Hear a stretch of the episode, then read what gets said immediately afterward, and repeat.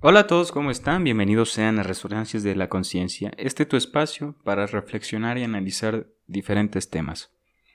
El día de hoy vamos a hablar de la palabra hipérbole, qué significa, qué es, vamos a ahondar en su etimología. Por favor, ponte cómodo. La hipérbole es una figura retórica o literaria que consiste en aumentar o disminuir de manera excesiva un aspecto, característica o propiedad de aquello de lo que se habla. No obstante, en un sentido general, se denomina como hipérbole la exageración en sí de alguna cosa. Por ejemplo, ay, este, ayer llueve y llueve poquito, ¿no? Y yo digo, cayó un aguacero. Eso es usar una hipérbole, ¿no? Hice la hipérbole con la exageración de que llovió mucho cuando en verdad no fue así.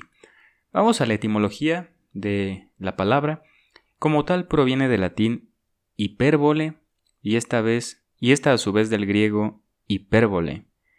Hipérbole es un tropo que se emplea con el objeto de darle mayor fuerza expresiva a un mensaje o para producir determinado impacto o efecto en el interlocutor, o sea, la persona que está escuchando lo que nosotros vamos a decir, ¿no?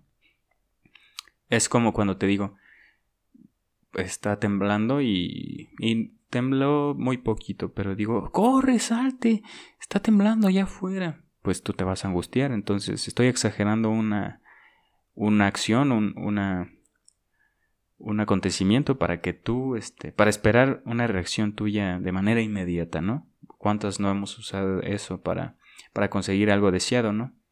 En este sentido, esta figura literaria puede ser utilizada como un recurso enfático, expresivo o irónico o humorístico. Por ejemplo, tenía tanto sueño que se quedaba dormido de pie. Eh, ¿Me entiendes? O sea, es una exageración. La hipérbole exagera o trasciende de lo verosímil deliberadamente por subrayar o enfatizar algo, para hacerlo más interesante o atípico. Sí, por ejemplo, sus besos tiene un barniz de fresa, ¿no?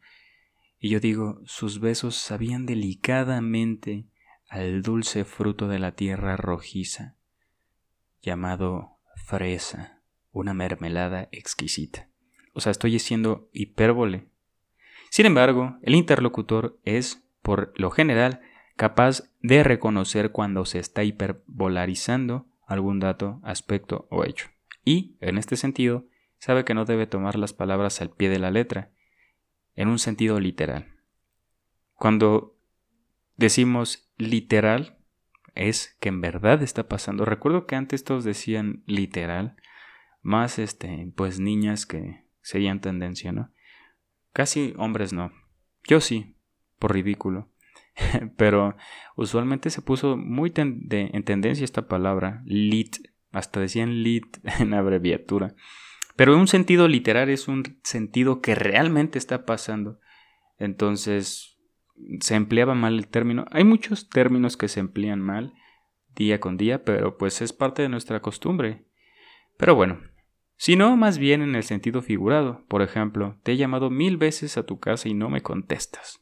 Gran ejemplo, ¿no? Obviamente no te llamó mil veces, pero está usando la hipérbole de, de, decir que te ha llamado varias, varias ocasiones con, con mucho énfasis en, en las veces, ¿no? Utilizamos hipérboles en nuestro día a día de manera bastante natural. Cuando hablamos en sentido figurado, la hipérbole nos permite expresar las cosas de una forma inusual, pero también expresiva y más vivaz.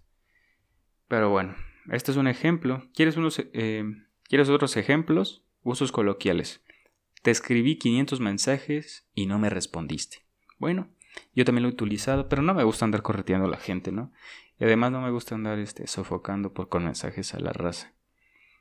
Me gusta dar su espacio. Estaba estudiando para 20 exámenes a la vez. Sentía que el cerebro me iba a estallar. ¿Qué frío hace? Me congelan los pies. No sabe cocinar, se le quema hasta el agua. sí soy. Bueno, te mando un gran abrazo y que estés de lo mejor. Nos vemos en un próximo episodio. Esto fue la hipérbole, exageración de las palabras, para expresar una idea.